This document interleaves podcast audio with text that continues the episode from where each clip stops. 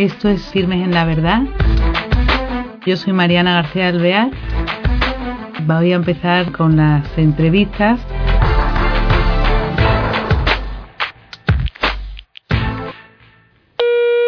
Hola queridos oyentes, bienvenidos a este programa de Firmes en la Verdad.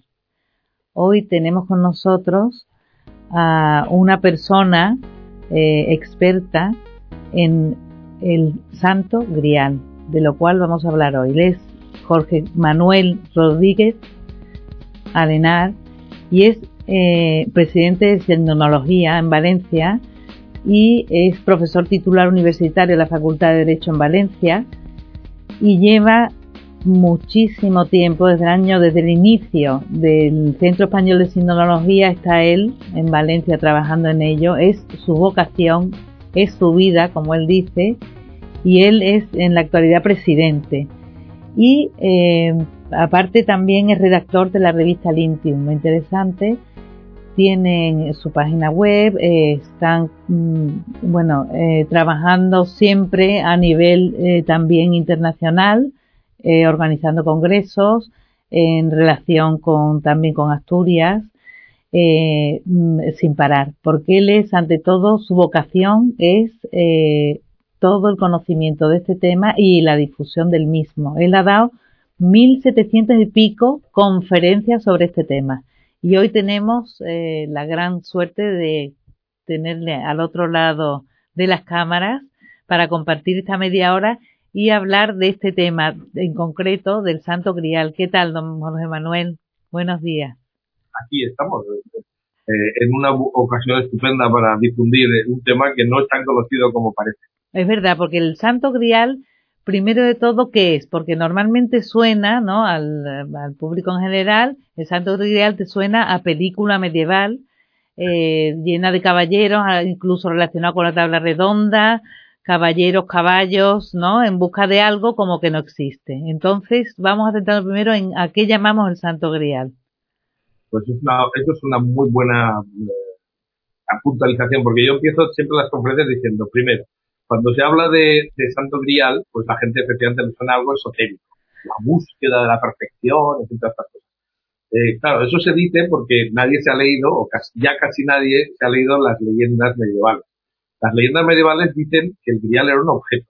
De hecho, es, un injerto en, toda la, en todo el ciclo artúrico del rey Arturo vez la tabla redonda, donde se, se supone que una vez se produce la devastación la verdad es que la leyenda tiene un fondo cristiano impresionante, porque la idea es que intentan buscar los caballeros perfectos para crear un mundo perfecto desde el punto de vista humano. Entonces, ahí hay una infidelidad del rey Arturo con uno de los caballeros que se suponía que era el líder de todos, y entonces todo se va, se va al garete.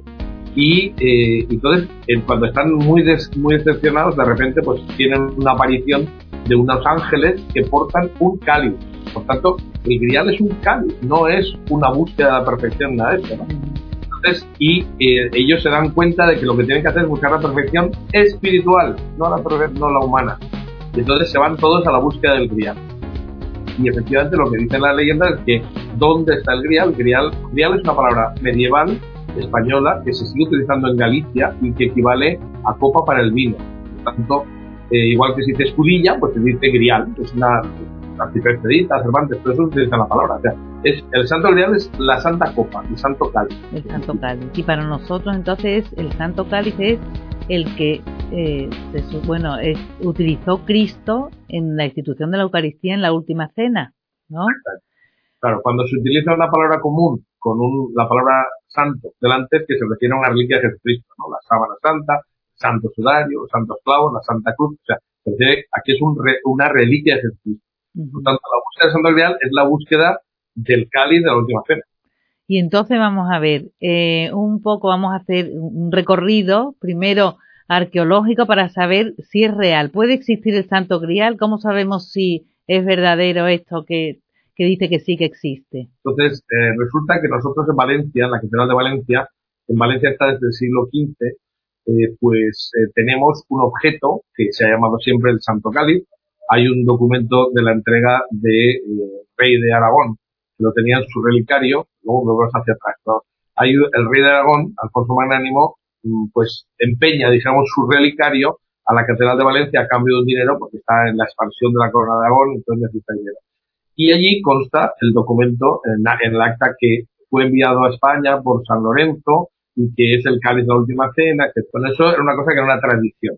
Entonces, en 1960, eh, pues el catedrático de arqueología de la Universidad de Valencia, pues recibió una llamada del entonces arzobispo que está en proceso de beatificación, que era un salesiano, que era don Marcelino la Eche, exactamente. Y don Marcelino le llamó diciendo eh, que quería una conferencia sobre el Santo Cáliz. Entonces te dijo, según nos contó personalmente, dijo, yo, que era una persona que no era nada creyente, había estado represaliado después de la guerra y tal, lo cual no impidió que años después fuera catedrático de arqueología de Valencia. Claro, a mí que el arzobispo me llamara me llamó la atención mucho, ¿no?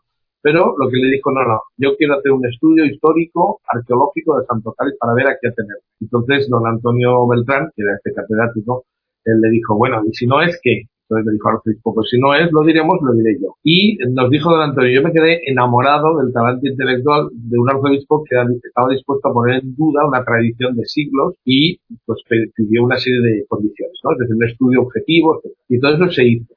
Entonces en 1960 se publicó un estudio eh, de don Antonio Beltrán muy serio que hace unos años hicimos un congreso en el año 2008 en Valencia y pedimos eh, la opinión de otros arqueólogos, nos dijeron, aquel estudio es totalmente vigente, está totalmente vigente. Entonces, claro, cuando uno ve una foto del Santo Cáliz de Valencia, uno ve pues oro, piedras preciosas, bueno, entonces hay que tener en cuenta que eso es el relicario. Entonces, es el grial es la parte de arriba. ¿eh? Entonces, esa, esa copa es como una, pues, pues eso, como una especie de tazón sin, sin asa. Eso es lo más fácil. Eso es un grial, una especie de tazón sin asa. Un momento, un inciso. Entonces, eh, hasta aquí tenemos la respuesta de que el Santo Grial sí existe y que está en Valencia. Y que encima está, me parece muy, muy acertado por parte de don Marcelino el encargo a una persona totalmente objetiva, porque no era creyente y además y el que el no temor a buscar la verdad por parte de la iglesia. Es decir si ese es y si no pues no no pasa nada no no no nos aparta de, la búsqueda de la verdad y de lo que es. Entonces esa valentía no por, por buscar la verdad claro. Entonces ahora este grial que es una parte así entonces el cáliz que hay en Valencia es la reliquia y cuéntanos un poco más de su valor arqueológico y después me gustaría ir por el recorrido histórico que me parece muy interesante. Pues efectivamente, entonces la idea es que arqueológicamente la copa superior, ese, ese grial que hay que tiene una salsa y tal, que eso es para, para, para mostrar la reliquia, eh, pues, eh, por tanto, todas las especies que nosotros añadido, eh, pues el grial de arriba se puede datar perfectamente, porque existen, eh, esto se llamaban vasos murrinos. Entonces, existieron entre el siglo II antes de Cristo y se dejaron de hacer aproximadamente el año 50 después de Cristo. Por tanto, sabemos que es del tiempo de Jesús o anterior. Eso encaja muy bien con, arqueológicamente encaja muy bien con lo que tendría que ser, porque hay que tener en cuenta que eh, cuando Jesús celebra la última cena, que es cuando instituye la Eucaristía, él utiliza los elementos de una de una mm, Pascua judía. Entonces, en una Pascua judía, eh, esto pocos, pocos cristianos lo saben, en la Pascua judía hay cuatro copas que se bendicen. Entonces, la tercera copa, que es la de después de la cena, dice San Pablo, acabada la cena, tomó el cáliz, bueno, especialmente ese cáliz, ¿por qué no especifica más? Porque es el cáliz de bendición o de redención. Es una copa especial que tienen todas las familias judías y que es su vinculación con el, con es decir, como su pertenencia al pueblo de la alianza. Entonces es una copa especial y que todo el mundo conoce, pues es la copa de la familia. Por eso el cáliz usado por Jesús no era suyo, era de la familia en cuya casa se celebra la, la, cena. ¿eh? Lo digo porque, claro, todo el mundo, bueno, ahora ya la gente está olvidando, pero hace unos años todo el mundo preguntaba por Indiana Jones, ¿no? Bueno, es que Indiana Jones coge un cáliz de madera y dicen, este es el cáliz de un carpintero. Y yo, sí, podría ser que fuera de un carpintero, pero no es que estaba en la última cena, porque eh, tenían que ser de piedra para ser puros, y una serie de especificaciones que nuestro cáliz cumple perfectamente. Es decir, que desde un punto de vista arqueológico, como terminó diciendo Antonio Beltrán, yo puedo poner la mano al fuego de que este cáliz pudo estar en la última cena delante de él. Claro, cumple todos los requisitos de la época. Me parece muy interesante también, eh, vamos, eh, un poco por llevarnos a historia a lo que nos importa. El, eh, normalmente, has dicho tú que era un cáliz de bendición, pero eh, para un cristiano significa muchísimo, porque eh, la bendición de la última cena fue muy especial. Cuéntanos un poco eso, la fuerza, ¿no? Lo que sería. Es una de las cosas que yo últimamente resalto, yo soy profesor de Derecho de la Universidad de Valencia. Entonces, claro, y estoy dando obligaciones de contrato. Y una cosa que le explico a la gente es que tú no puedes renovar un contrato si no lo has firmado previamente. Entonces Jesús hace una cosa que debió dejar impactadísimos a los apóstoles y demuestra la fuerza que tiene lo que hizo Jesús. Porque eh, Jesús en lugar de hacer la oración que hacen comúnmente todos los judíos con la, en la Pascua, lo que hace es una cosa distinta. Dice, este es el cáliz de mi sangre, dice el cáliz de la nueva alianza en mi sangre. Poca gente se da cuenta de lo que significa eso. Es decir, la alianza de Dios con el pueblo de Israel era en la sangre de Abraham. Es decir, los descendientes de Abraham son el pueblo de Dios. Y ahora Jesús dice, la sangre que vale es la de participar en mi sacrificio. Esto yo no lo he oído explicar nunca a ningún sacerdote, pero es fundamental. Es decir, y además él se coloca en el lugar de Dios. Es decir, asume que él, que ha hecho la primera alianza, hace la segunda alianza. Mm. O sea, muchas veces la gente pregunta, ¿y cuándo dice Jesús que es Dios? Pues ahí, clarísimo, porque es imposible que una persona que no sea Dios diga renuevo o haga una nueva alianza, ahora no en la sangre del pueblo de Israel, que también, sino con los que participan en mi sangre. Por eso la importancia de que los cristianos deben participar en la Eucaristía, no es una cosa añadida, es algo esencial a la vida del cristiano. Claro, claro. Entonces, eso pasa con un cáliz concreto, que evidentemente los cristianos conocían. Entonces, diría una cosa más, dejamos en este, en este punto, y es que en los hechos de los apóstoles nos dicen que diez años después, concretamente cuando, el año 43, cuando fue eh, encarcelado San Pedro, cuenta que en ese pasaje que se le caen las cadenas y tal, entonces dice, era la fiesta de los ácimos, o sea, Pascua. Entonces dice, se dirigió a la casa de María, la madre de Juan Marcos, donde los cristianos se reunían en esa fiesta. Es decir, es muy, es casi seguro que la casa del cenáculo fuera precisamente la casa de la madre de Juan Marcos, que es el evangelista Marcos. Y el evangelista Marcos es el que luego acompañará a Pedro a Roma en su predicación. Entonces, eh, el año 60, más o menos, que es cuando muere San Pedro, eh, el cáliz que había sido llevado con San Pedro, dice la tradición, pero lo llevaba el propietario, que era Juan Marcos el que le acompañaba a Roma. Claro, que era el hijo del dueño de la casa donde habían celebrado la última cena. Ya pasó el tiempo suficiente pues, como para que él fuera ya el dueño. Entonces se lo lleva con San Pedro a Roma. Esto tiene su lógica. Sí, Entonces, todo matándose, ¿no? Que son pasos con bastante certeza, se puede decir, histórica y, y... además hay un detalle que es, y yo creo que me parece tumbativo, y es que tampoco la gente cae en la cuenta de lo siguiente. Vamos a ver. El canon romano, que es la plegaria eucarística, que está redactada aproximadamente en el siglo II, se hicieron algunas modificaciones, pero se sabe que en el siglo IV ya no se volvió a tocar nada, eh, porque se añadieron algunos mártires hasta el siglo IV, luego ahí quedó cortado. Entonces, el canon romano, que es la plegaria eucarística, o sea, las oraciones en torno a la consagración, eh, el canon romano era la plegaria eucarística local de los papas. Es decir, hay gente mayor que dice, bueno, yo sí, era el que se decía siempre antes del Concilio Vaticano II. Vale. Pero inicialmente era la plegaria local de la ciudad de Roma. Y es muy importante porque ahí se conocen las plegarias eucarísticas más antiguas. En el canon romano se dice una cosa por triplicado que es importantísima y es que dicen que están usando el mismo cáliz de Jesús. Porque, eh, no me sé el texto en griego, lo siento, pero la traducción al latín, que es bastante aproximada, lo que dice es et un preclarum cálice, es decir, como no eh, se traduce este cáliz glorioso, no, no, no, no. Etum no es un, sino etum es este mismo. Y, preclarum no es glorioso, es famoso, es decir, conocido por su fama. Entonces, cuando el sacerdote hacía eso, que entonces era el Papa, levantaba el cáliz. O sea, cuando tú dices tomando este mismo cáliz que todos conocéis, ¿qué está diciendo? O sea, diciendo por triplicado que es el mismo que usaba Jesús. Y eso está en un documento oficial de la Iglesia Católica redactado en el siglo II. Entonces, claro, se pueden crear otras tradiciones o todo lo que se quiera, pero está claro que la Iglesia en un momento determinado dijo que el cáliz que estaba en Roma era el mismo usado por Jesús. Y eso no hay vuelta de hoja, eso está más claro que el agua. Ese es el que, según la tradición, está en Valencia. Es muy, es, desde luego precioso e interesantísimo. Vamos a seguir un poco a través de la historia. Entonces, eh, lo tiene el apóstol Juan Marco, el, el cáliz, eh, y cómo llega a España. Se, queda en Roma y se hubiera quedado allí, normalmente no hacía falta que estuviera en ningún otro sitio, porque estaba en un sitio muy bueno. Claro. Lo que ocurre es que se produce eh, la persecución del emperador Valeriano que se da entre el año 256 a 258. Entonces, esa persecución se diferencia de las otras. Es importante también tenerlo claro eso, porque las primeras persecuciones perseguían a los cristianos porque los consideraban ateos, porque no querían adorar al emperador. Y eso era una forma de ateísmo. Sin embargo, en la persecución del siglo III es una persecución económica.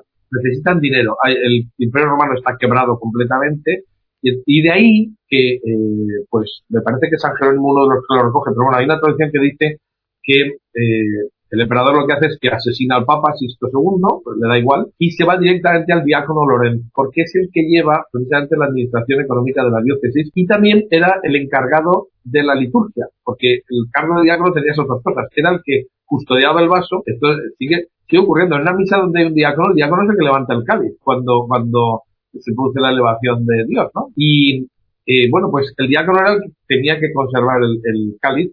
Se sabe que solo había un cáliz que se usaba en la diócesis, esto es curioso también, ¿por qué hacían eso, no? En otras diócesis era otra cosa, pero en Roma solo se usaba un cáliz. Y, eh, bueno, pues se van directamente contra San Lorenzo y le piden que entregue los tesoros de la iglesia. Frase que está ahí en los anales de la, del martirio de San Lorenzo. ¿Por qué los tesoros? Porque era una persecución económica. Claro, esa copa era muy valiosa, porque es, es de piedra, pero concretamente como correspondía a una persona de alto nivel económico, esto se puede decir perfectamente en el Evangelio, pues precisamente el propietario había puesto un cáliz que era de una piedra semipreciosa. Existían, ¿eh? No, no fue la única del mundo, sino, era, una copa de ágata o cornalina oriental. Entonces, Claro, eso era un vaso que se podía vender, se podía sacar dinero. Entonces, lo que dice la tradición, claro, ahí no hay un acta notarial que lo diga que sí, pero la tradición lo que dice es que San Lorenzo lo pone a salvo. Le pide al emperador tres días para reunir esos tesoros y lo que hace es mandar a su casa en Huesca el cáliz, porque es la forma de ponerlo a salvo de la persecución. Entonces,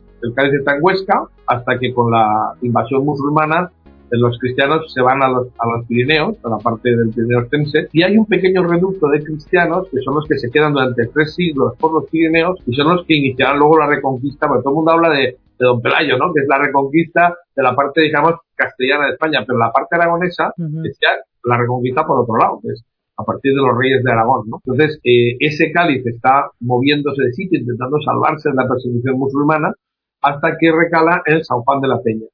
Y en San Juan de la Peña se queda, allí era... San Juan de la Peña es un monasterio o una ermita. Bueno, antiguamente era más que eso. Es decir, parece ser que había un complejo que era semipalaciego y también tenía un convento muy grande, es decir, fue creciendo con el tiempo y al final fue, eh, digamos, el monasterio simbólico de los reyes de Aragón. Que está entre Huesca, está entre Huesca y Jaca, ¿no? El monasterio. Sí, están todos los sitios donde estuvo el, cáliz está alrededor de Jaca. Y de hecho Jaca fue la primera catedral que se hizo en España, la primera catedral catedral. Pero pues muy cerca, San Juan de la Peña era un escondite. Es una, se llama de la Peña porque está dentro de una montaña. Y bueno, ahora queda una mínima parte porque un incendio posterior que lo destruyó prácticamente todo, que se ha reconstruido, pero solo una pequeña parte. Y eh, ahí hay enterrados 27 reyes y nobles de la corona de Aragón, o sea, un sitio muy simbólico. Se sabe que los reyes de Aragón, el viernes santo, o sea, los días del, del triduo eh, pascual, ¿no? Viernes y sábado oían los oficios allí y le consideraban muy importante. Es donde empezó a aplicarse el canon romano el siglo XI en España, es decir, abandonando la, lo que era la plegaria eucarística mozárabe, que era la típica española. En hay una, es un sitio muy importante y ese cáliz es el que, eh, bueno, pues cuando ya los musulmanes están en el sur de la península, el rey Martín el Humano recupera de los monjes. Entiende que es una, es una pieza que le corresponde a él como, como el líder de la comunidad laica, digamos, porque no era, no era de los monjes, estaba allí depositado. Entonces lo recupera y ese es el cáliz que después Mm, a partir de Martín el Humano pasa eh, al, don Fernando de Antequera y a su sucesor que es Alfonso Magnánimo. Alfonso Magnánimo en un momento determinado, en el siglo XV. Es el que le hace falta el dinero, ¿no? Exactamente. Es el que, pero además es que hay un momento, los, así como en Castilla sí que había una sede, en la corona de Aragón los reyes, donde estaba el rey era la capital. Entonces, estuvieron en Aragón, estuvieron en Cataluña y en el siglo XV el reino que era el más pujante en ese momento era Valencia. Entonces él se viene a vivir a Valencia y cuando necesita dinero, pues lo que hace es que empeña, dijéramos, el, relicario. Por eso se queda en la catedral, porque consigue dinero de los canónigos de la catedral, que entonces deberían estar forrados. pero... Hoy, desde luego es interesantísimo, ¿eh? Me, bueno, me tiene cautivada porque es que pienso que, mm, aunque nos quedan ya cinco minutos, se me hace cortísimo, pero sí me gustaría, creo que es interesante que tú al espectador, al que nos esté oyendo, aparte de lo que hemos dicho, que ha sido muy valioso eso, la importancia que tiene para un católico, que nos dijeras en cinco minutos lo que tú crees más interesante, de ideas claras que haya que tener sobre este tema y lo que te parece. Bueno, pues la verdad es que con relación al Santo Grial, eh, que desgraciadamente los cristianos no le damos la importancia que tiene. Desde el punto de vista cultural, está demostrado que el cáliz que nosotros tenemos en Valencia es el que originó las leyendas medievales. O sea, hay un estudio que nos dice que los personajes de esas leyendas eran personajes reales que existían eh, en la en la corona de Aragón, concretamente en el reino de Aragón, ¿no? Es decir, que no son no son simplemente leyendas inventadas, hay hay muchísimos elementos reales. Entonces, me da mucha fuerza desde el punto de. Desde el punto de vista religioso, pues yo quisiera compartir una cosa que he descubierto hace poco, y es que en la Pascua judía, eso se lo he leído a Scott Hahn en una, en una catequización que me parece impresionante. En la Pascua judía he dicho que había cuatro copas que se bendecían. La tercera era la de, después de la falta la cuarta. La cuarta se llamaba la copa de consumación, curiosamente. Entonces, cuando Jesús dice que esta es la nueva alianza en mi sangre, está prometiendo que va a entregar su sangre por nosotros. Y en el lugar en que tendría que decirse, tomaron la cuarta copa, cantaron el Halel, que es el aleluya, y salieron, dice que Jesús afirmó no, no volver a tomar del fruto de la vid hasta que esté en el reino. Aquí que parece indicar que no tomaron la cuarta copa. Entonces, lo que dice Scott Hahn a mí me ha dejado impactado y vale la pena que los cristianos lo conozcan. Es lo siguiente, cuando Jesús a continuación se va al huerto de los olivos, ¿qué es lo que dice? Apártate de mí este cáliz el cáliz de la consumación era consumar lo que había prometido en la tercera copa. Lo que él eh, era, lo que él asume es que ahora va a, sufrir la pasión. Y efectivamente le había dicho no tomar la cuarta copa hasta más adelante. Entonces, ¿qué ocurre? Pues que cuando se produce, ahí empieza la pasión, cuando él acepta la voluntad del Padre, eh, llega la pasión y cuando está en la cruz dice que cuando le acercaron eh, el vinagre, vinagre es fruto de la vida también, es vino, eh, Jesús lo prueba y dice, todo está consumado. Esa es la cuarta copa. Es decir, la Pascua acaba en la cruz. Por eso es un error gravísimo separar la última cena, que es de la Eucaristía, del sacrificio de la cruz. Porque como decimos los de derecho, es como si en unidad de acto. Es decir, la Pascua no termina hasta el sacrificio de la cruz. Y es lo mismo, porque en la cruz se consuma, es decir, la cuarta copa, consuma lo que se ha prometido en la tercera. De ahí que no se puede decir que la última cena sea una cena de miguetes. No. es la institución de la Eucaristía, el sacrificio de Cristo que culmina en la cruz. Bueno, pues eso que pensamos que se hizo en el cáliz que hay en Valencia. A ver si alguien se entera. Claro, desde luego merece la pena ir a Valencia a ver el Santo Grial. Entonces, está en una capilla preciosa. Y, vale la pena verlo, sí. y como tú decías antes, culturalmente es muy interesante, históricamente lo mismo, porque eh, recorrer un poco nuestra historia no nos viene nada mal.